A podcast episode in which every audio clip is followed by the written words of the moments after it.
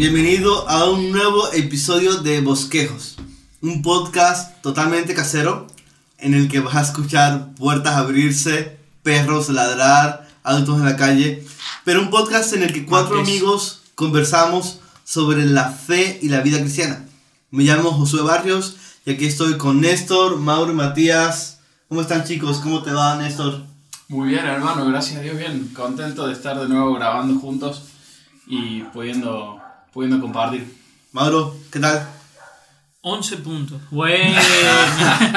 Sobre 100.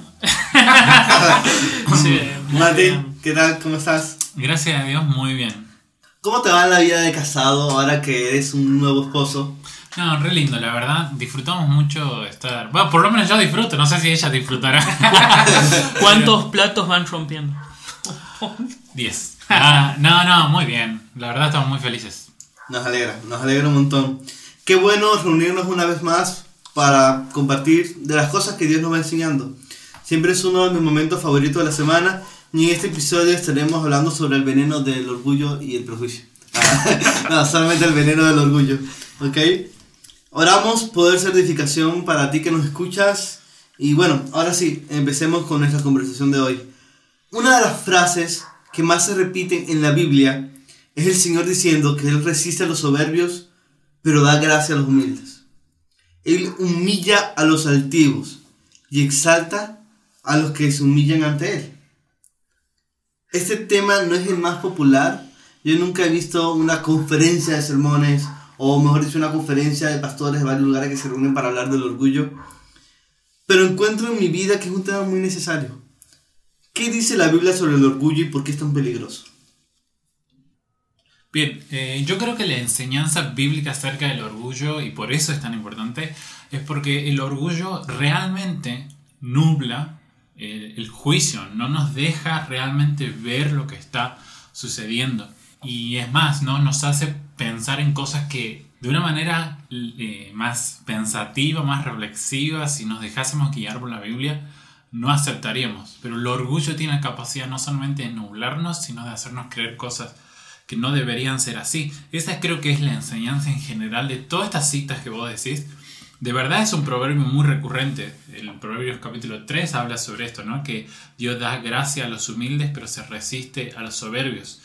Y desde ahí, to- autores del Nuevo Testamento los retoman, como Santiago, Pedro, y de alguna manera el Salmo 75 también enseña sobre esto. ¿Y vas a citar Pedro? Esa vez lo voy a dejar a ver, me gustaría ver cómo ustedes lo interpretan.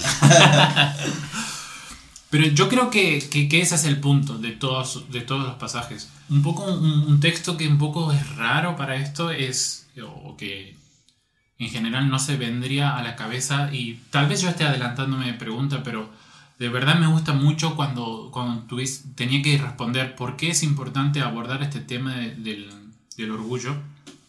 Apocalipsis capítulo 3 y el mensaje que el Espíritu tiene para la iglesia en la Odisea es que eh, la iglesia en la Odisea dice, ah, yo soy rico y me he enriquecido y nada tengo en necesidad.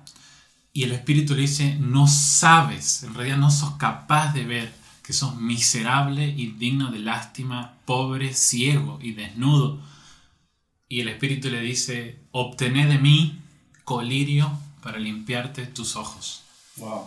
El orgullo no nos deja ver quiénes somos, quién es Dios y cuáles son las circunstancias. Por eso es muy importante abordar y, y matar el orgullo, pero abordar este tema. Sí, tal cual. En un sentido más práctico, obviamente, eh, se trata el orgullo como un pecado a vencer.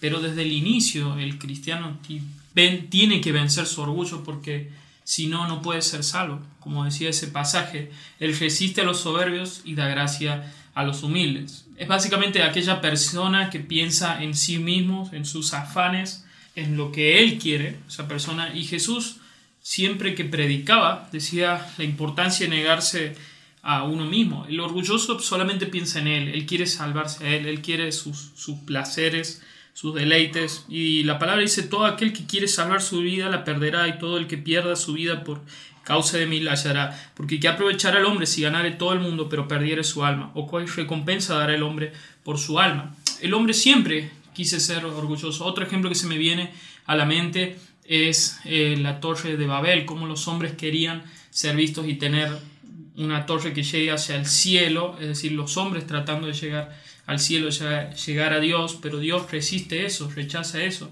Es Dios el que baja a los hombres, Dios no quiere tus esfuerzos humanos, el hombre siempre quiere ser visto y ser jactancioso por medio de sus buenas obras. Dios resiste esas buenas obras, para Él son como trapo de inmundicia, es por eso que primero debemos vencer nuestro orgullo para salvación que es una obra que el Espíritu Santo hace para poder ser salvo. Porque Dios eh, lo que está diciendo es, vos no puedes hacer nada. Yo hice la obra por vos.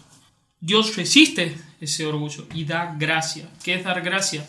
Que el Señor hace la obra por nosotros. Entonces, en un sentido, primero, el orgullo no nos deja ni siquiera ser salvos. Sí, Mauro, porque justamente estaba, estaba pensando en el texto de Proverbios 16, el versículo 18, que dice eso, ¿no? Delante de la destrucción va el orgullo y delante de la caída la arrogancia de espíritu. O sea, la caída, el inicio está en el orgullo. El, como vos decías, el orgullo nos impide ser salvos. Yo creo que por eso es muy importante. Pienso un poco en lo que, en lo que están comentando y, y creo que el orgullo es tan peligroso porque es un pecado eh, silencioso para uno. Mm es un pecado que enseguece y, y, me encanta cuando leíste el pasaje de Apocalipsis porque decía tomen de mí el colirio y había una publicidad hace unos años de Iris Colirius para los ojos. Viste una gotita para, para humedecer. Y realmente lo que necesitamos es eso es abrir los ojos. Porque el orgullo a, a nuestro parecer eh, no somos orgullosos. Es, es, ciego para nosotros pero todo el resto se da cuenta. Sí. todos los de afuera es un pecado que todo el de afuera se da cuenta. Y peor aún, Dios, que lo resiste, como bien mencionaron ya los, los chicos. Entonces, esa, esa ceguedad que produce el orgullo, eh, es muy importante eh, pedirle al Señor que, que realmente no, nos saque esa ceguera, porque Él lo, él lo va a resistir, Él lo va, y, creo, y creo a rechazar. Sí, creo que es un tema muy... Tal vez no le damos la importancia que debería, ¿no? Porque eh, hagamos memoria de este proverbio que citábamos desde el comienzo. Dios resiste su gracia, ¿no? Las resiste a los que son orgullosos y soberbios. O sea, si mantenemos nuestro orgullo, estamos alejándonos de la gracia de Dios y Dios no, no va a querer o no va a estar dispuesto a derramar el, por completo su gracia. Tal vez su gracia esté en rompernos, ¿no? El orgullo. Pero su gracia no, no fluye hacia la, la vida de los soberbios. Eso es alarmante, debería ser alarmante para nosotros. Sí, nuestra esperanza está en que Dios cambie nuestro corazón y vence esa resistencia, porque Él es capaz de hacerlo y lo hizo con nosotros. Pero constantemente el hombre está resistiendo a Dios, a menos que Dios haga una obra de esa magnitud.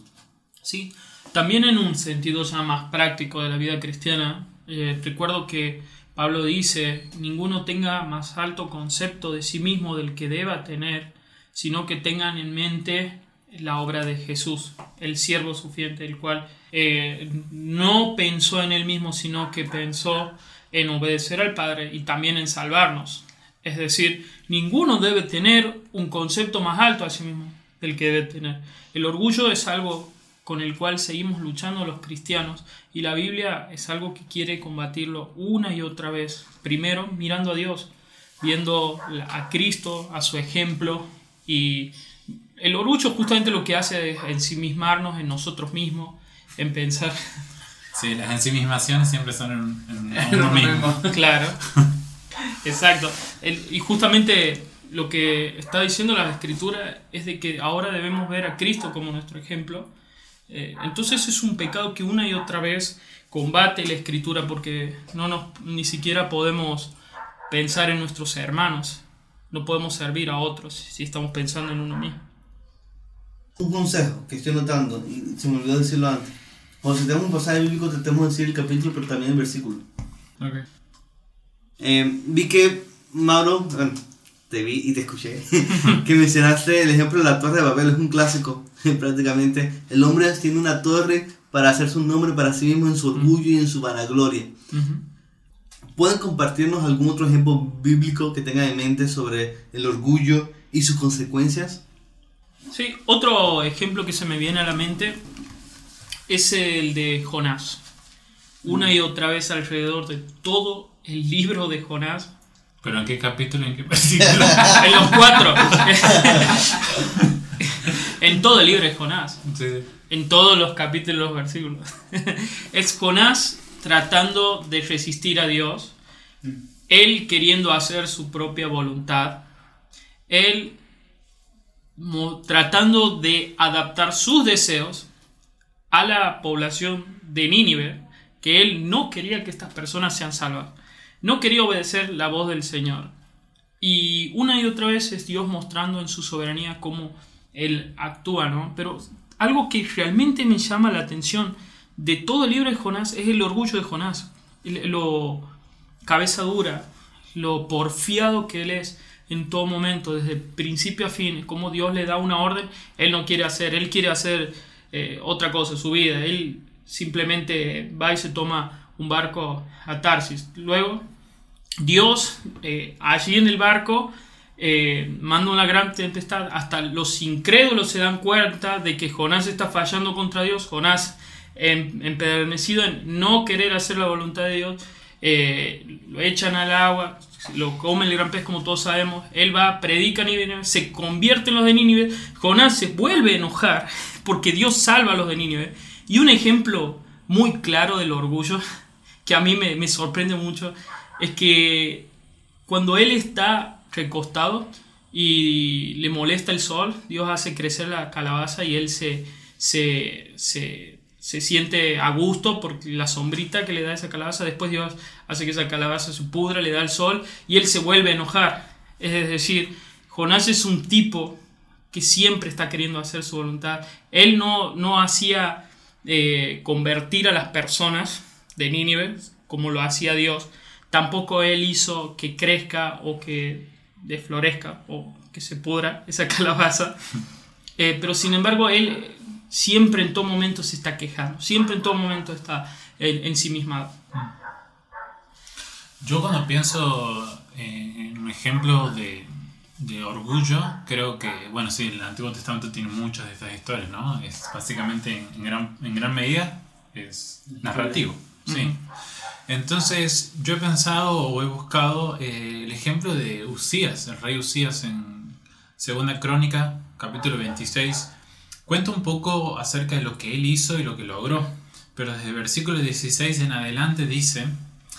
Pero cuando llegó a ser fuerte, su corazón se hizo tan orgulloso que obró corruptamente y fue infiel al Señor.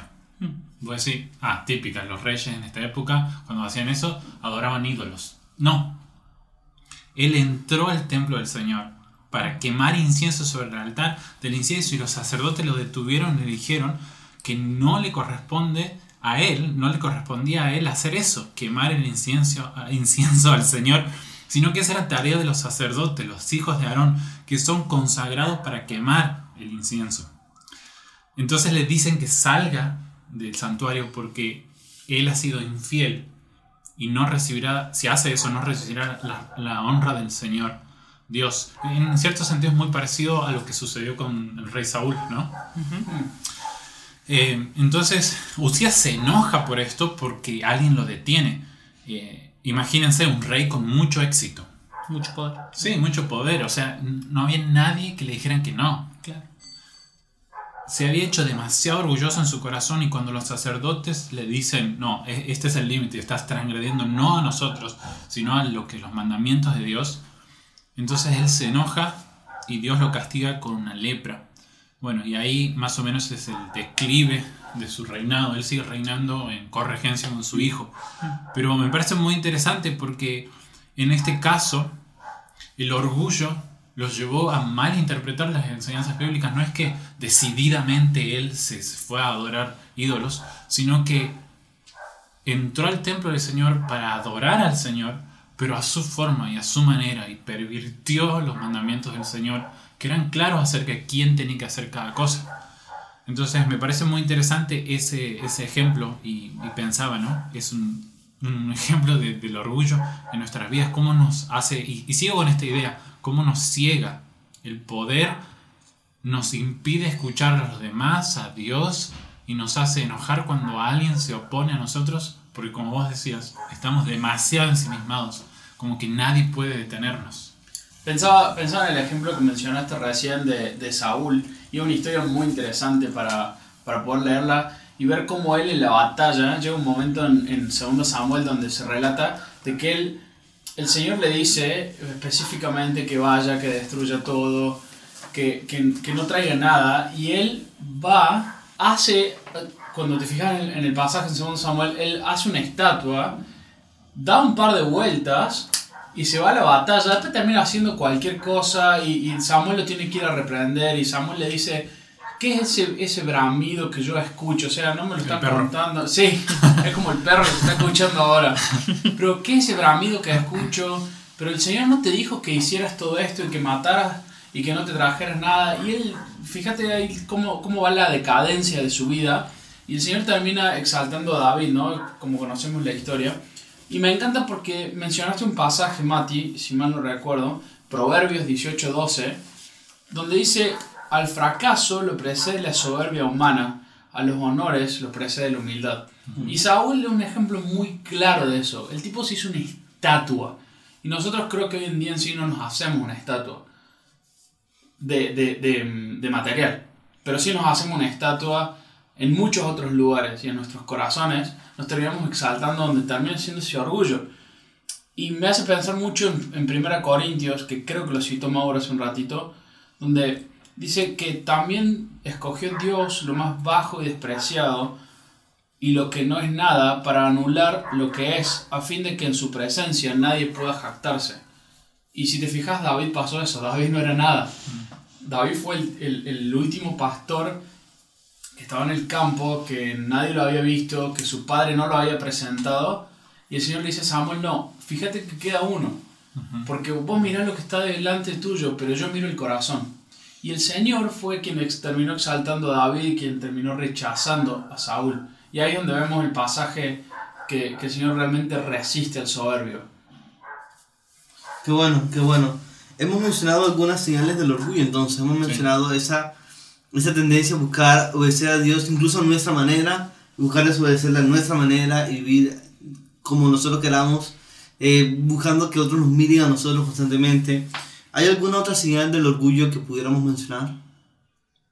En ese ejemplo que mostraba Néstor del rey Saúl, es la incapacidad que se ve de Saúl a pedir perdón. Primero a reconocer su error, porque obviamente el orgullo te nubla, pero una señal, un síntoma del orgullo es que la persona esa no, no pide perdón. O sea, como no reconoce su error, no pide perdón. Fíjate que... Y otra también es la autojustificación. Saúl una y otra vez está justificando delante de Samuel. Samuel entiende de que no le está mintiendo a él, sino a Dios. Y el tipo sigue sin entender, le dice, bueno, ok, hagamos una cosa. Después arreglamos el asunto este con Dios, honrame delante de los hombres, porque esto es más importante ahora. eh, que, lo- que las personas como que no se den cuenta, tapemos esto. O sea, él está más interesado en la aprobación, en el ok de los hombres que de Dios. Y por lo tanto no pide perdón en ningún momento, no se arrepiente. Wow, tremendo. Eh, creo que muy conectado, bueno, estamos hablando del mismo tema, ¿no? Pero muy conectado a eso que decís. Bueno, es, este, yo estaba pensando también eh, en la historia de Herodes, en, que se cuenta, o la muerte de Herodes, eh, que se cuenta en Hechos 12. Desde el versículo 20 en adelante, pero el 21, para ser más preciso, que Herodes sale vestido con su ropa real, ¿no? Y se sienta en la tribuna y comienza a hablarle y la gente empieza a gritar, voz de Dios y no de un hombre es esta, voz de Dios, voz de Dios. Y es interesante porque hablamos de esto, ¿no? De que no sos capaz de arrepentirte, eh, la ceguera, y acá, eh, acá en este caso Herodes este, se cree, y yo, yo en- entiendo, ¿no? Esto es una opinión personal, que eso era una metáfora, ¿no? Estaban alabando al rey como si fuese un dios. Yo creo que ni los que hablaban, no sé, ni Herodes creía en lo profundo de su corazón, o mejor dicho, no creía en la parte más tangible de las cosas que él era realmente un dios. Sabía que era una metáfora, sabía que lo estaban adorando, llevándolo metafóricamente a, a voz de Dios, es una voz de Dios. y creo que él en su corazón quería creer eso y elevó la metáfora a un sentido verdadero, ¿no? Y, creo que muchas veces nos pasa eso. Y yo diría que, que una señal es, es, eso, nos, cree, nos creemos mentiras, hmm. nos creemos enormes mentiras que, como decía al comienzo yo, eh, en una situación más reflexiva son cosas que no creeríamos y no estaríamos dispuestos a sostener, pero el orgullo nos hace hacer y nos lleva a cometer todo aquello que en oración le pedimos a Dios que no. Pero el orgullo, en, cuando salimos de ese momento de oración, ese momento de reflexividad, ese momento con la palabra de Dios en la que estamos ejercitando en eso, cuando salimos de ahí el orgullo nos guía a hacer todo aquello que habíamos prometido delante de Dios no cometer. Creo, creo que el orgullo excesivo, siguiendo lo que dice Mati, nos aísla de tal manera que no nos deja disfrutar por completo la relación con Dios. O sea, llega al punto que interfiere en nuestra relación con Dios. Y cuando el orgullo este insano nos invade, nos terminamos distanciando, nos encerramos en nosotros mismos o nos ensimismamos, como diría Mauro, nos cubrimos con un muro inquebrantable que nos termina aislando. Mm, o sea, una característica, una señal del orgullo es que nos aísla completamente. Porque como decíamos al inicio, es un, pecado que es ciego para uno mismo, tiene una ceguera para nosotros mismos. Y al llevarnos a, a creernos que nos lleva a otro pedestal, nos termina aislando completamente de nuestro entorno, de nuestras relaciones. Hola muchachos, gracias por compartir estas reflexiones. Hemos hablado entonces de, de los problemas del orgullo y de sus consecuencias Ahora quisiera preguntarles, ¿cuáles son algunos de los errores que podemos cometer al tratar de combatir el orgullo en nuestras vidas? Porque si algo he aprendido en mi propia experiencia es que es posible combatir el orgullo de manera orgullosa. Sí, totalmente. Entonces, ¿cuáles son algunos de estos errores que podemos cometer? pienso que el primer, el primer error es hacer, intentar hacerlo solo. Mm. Eh, es irónico. Sí, sí, realmente es irónico, porque, pero, pero pasa, pasa que digo, bueno, me estoy dando cuenta de que soy orgulloso, voy a, voy a batallar con esto, pero el orgullo es un pecado. Y ya lo hemos hablado en otros episodios, de que el pecado es algo que no lo podemos ganar solos. Esto no es un, una carrerita de 100 metros donde es un pique y llego. Esto es la maratona entera. Y, y tratar de combatir el pecado por uno mismo realmente no, no tiene frutos. El Señor nos ha provisto de hermanos, nos ha provisto de medios, de recursos como la iglesia, y siempre creo que vamos a ese tema y me encanta, de, que, que, son herramientas que nos sirven para combatir el pecado. Y el orgullo es uno de esos. Es escuchar por medio de hermanos aquello que me incomoda escuchar para poder batallar con aquello que yo no puedo batallar solo. Creo que el, el, el primero el primer error sería esto, tratar de combatirlo en soledad. Algo que pienso de lo que está diciendo Néstor es, en muchos de los ejemplos bíblicos que hemos dado, se ve la importancia de atender a la voz de Dios, hablando por medio de otros a veces, pero en sí atender a la voz de Dios. Pienso que en lo que decía Néstor respecto a eso, dice la, la escritura que no hay que ser sabio en nuestra propia opinión. Es decir, eh, ver nuestra opinión a la luz de la escritura, primeramente, y segundo, a la luz de hermanos fieles y piadosos que nos ayuden a darnos cuenta si estamos eh, teniendo una actitud orgullosa no, como dice Néstor. Fíjate que la iglesia esa de la Odisea también se creía orgullosa en sí misma. Ahora, en comparación, ahora voy al ejemplo que también habíamos dado del rey Saúl, eh, comparación con David, cuando David cae, ¿no? viene el profeta Natán, lo reprende y él sí atiende a lo que decía este profeta Natán. Lo importante que es escuchar a Natán y Saúl no había escuchado a Samuel. Lo importante que es eh, qué es lo que dice la palabra del Señor, qué es lo que dice otra persona acerca de nuestra vida. Es un hábito muy bueno poder hablar con hermanos fieles y piadosos que nos ayuden a analizar, a ver nuestra vida, porque algo que no nos gusta es reconocer cuando estamos pecando. Algunos dicen que el orgullo es como el mal aliento, que a otros les molesta, les espanta, pero vos no, te das cuenta que lo tenés, pero la gente como que no quiere estar cerca tuyo. Eh, se lo digo porque a veces está con el mal aliento.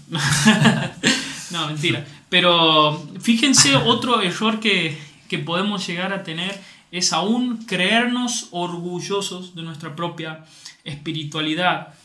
Como el fariseo y el publicano que iban los dos delante del Señor, como el fariseo se, se justificaba y decía, ah, gracias a Dios que no soy como este publicano de acá, sino que esa persona se justificaba delante de Dios para por sus buenas obras, no soy como él, yo leo la Biblia, yo sé mucho de esto, qué sé yo.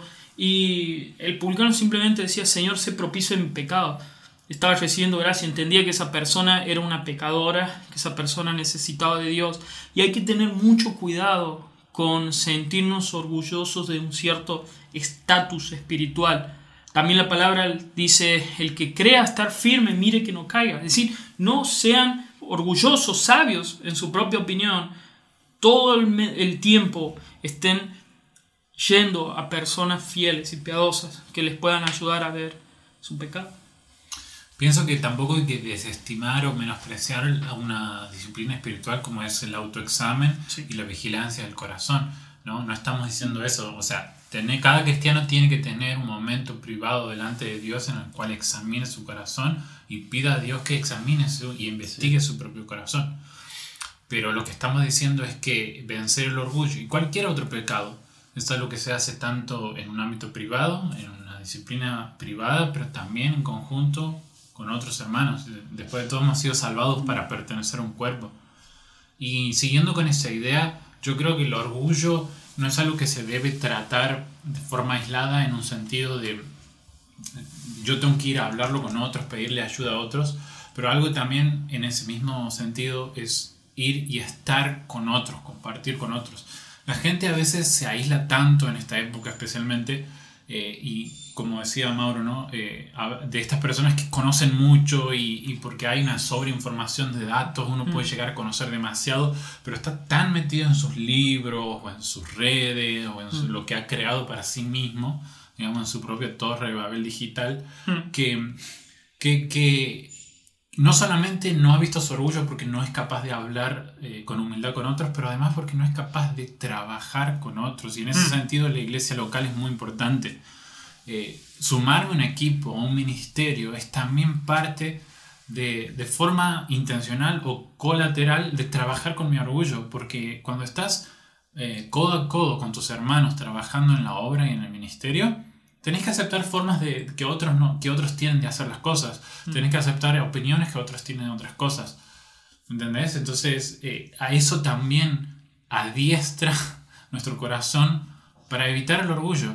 Y creo que uno de los errores es eh, tratar el orgullo, uno de los errores acerca de cuando se trata el orgullo, es abordarlo simplemente de una manera eh, teórica, no sé cómo expresarlo bien, pero como teórica, intelectual, como que, bueno, vamos a leer tal pasaje, vamos a meditar, vamos a escribir y vamos a pensar acerca de qué es el orgullo. Bueno, está bien, es muy útil esa parte, es esencial tal vez, eh, como primer paso, no lo sé pero sin duda que también es importante ponerse codo a codo en cosas, en prácticas, en trabajo, en obra, en ministerio, en compartir las cosas, para que en esas situaciones ordinarias de la vida, nuestro orgullo también sea sometido en este intercambio, en esta comunión con otros seres humanos, con otra visión, con otras costumbres, con otra personalidad. Eso también pone a prueba mucho nuestro orgullo y ayuda a matarlo. Pensando en todo eso, creo que también es muy importante la vida privada de oración. Porque cuando tú estás delante de Dios no tienes a qué impresionar. Eh, Dios sabe lo peor de ti y no así te ama.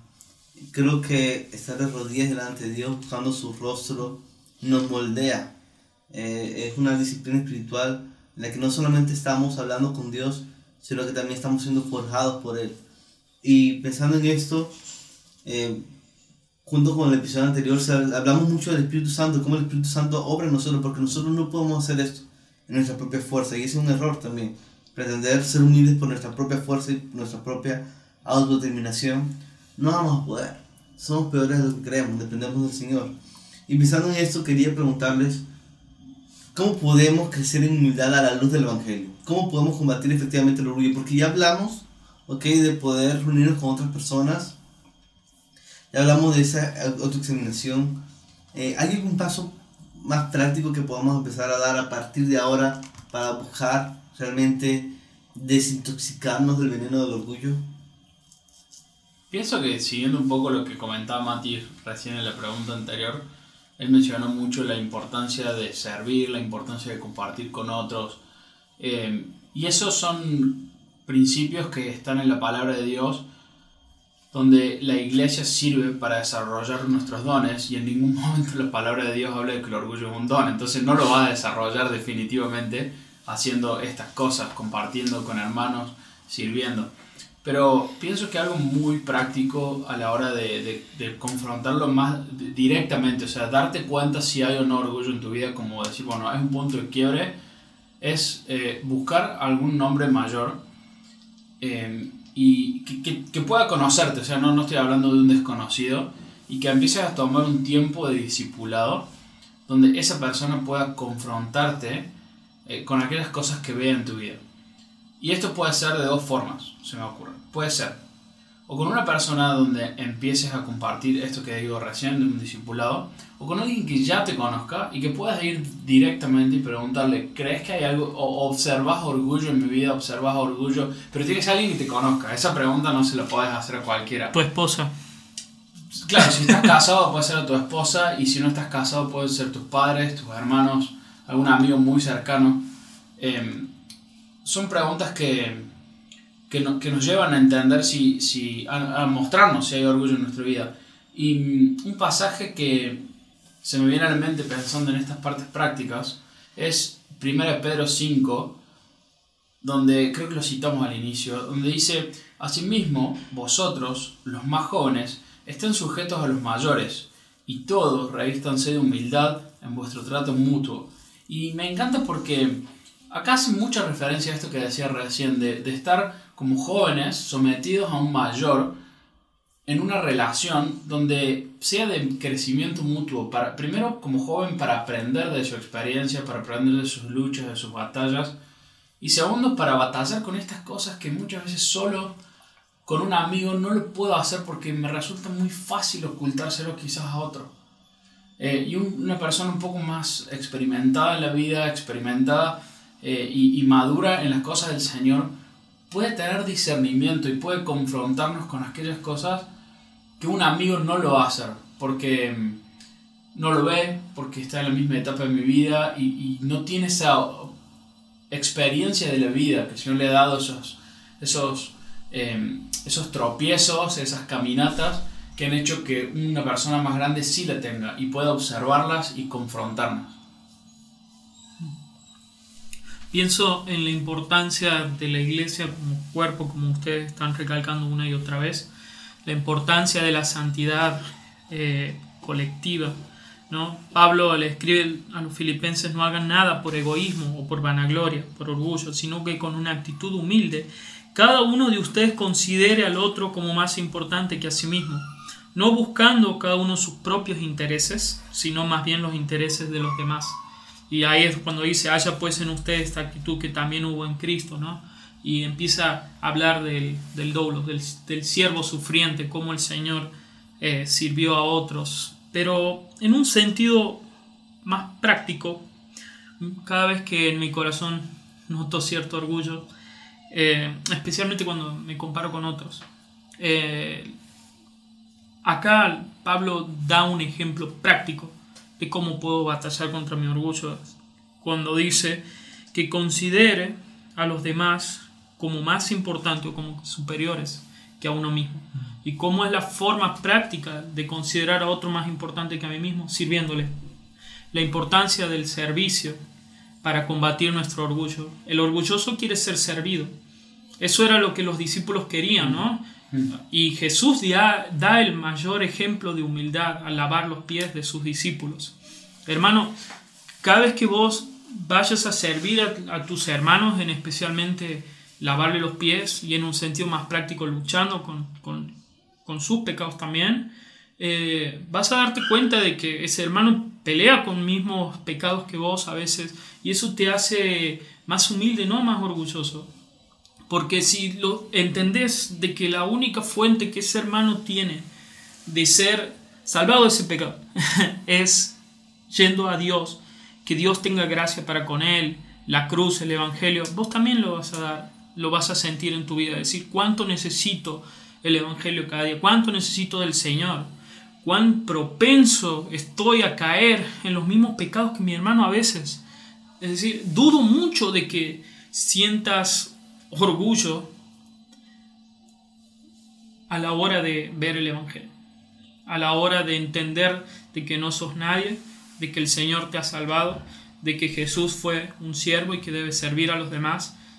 Dudo mucho que uno esté orgulloso de cuánto sirve a otros, pero puede pasar también. Creo que puede pasar. Pero es una, es una buena medicina. Sí, o sea, lo importante es servir a otros, pero recordando que Cristo se sirvió primero a ti. Exacto. Y que tú no estás sirviendo a otros porque tú eres superior a los demás, sino porque servir a otros es uno de los medicamentos que te da tu médico celestial y tu Padre que te ama para combatir el veneno del orgullo que está fluyendo en tus venas. Exactamente, te hace pensar en otro. Bueno, hermanos, muchas gracias por esas respuestas. Creo que con eso podemos concluir el episodio.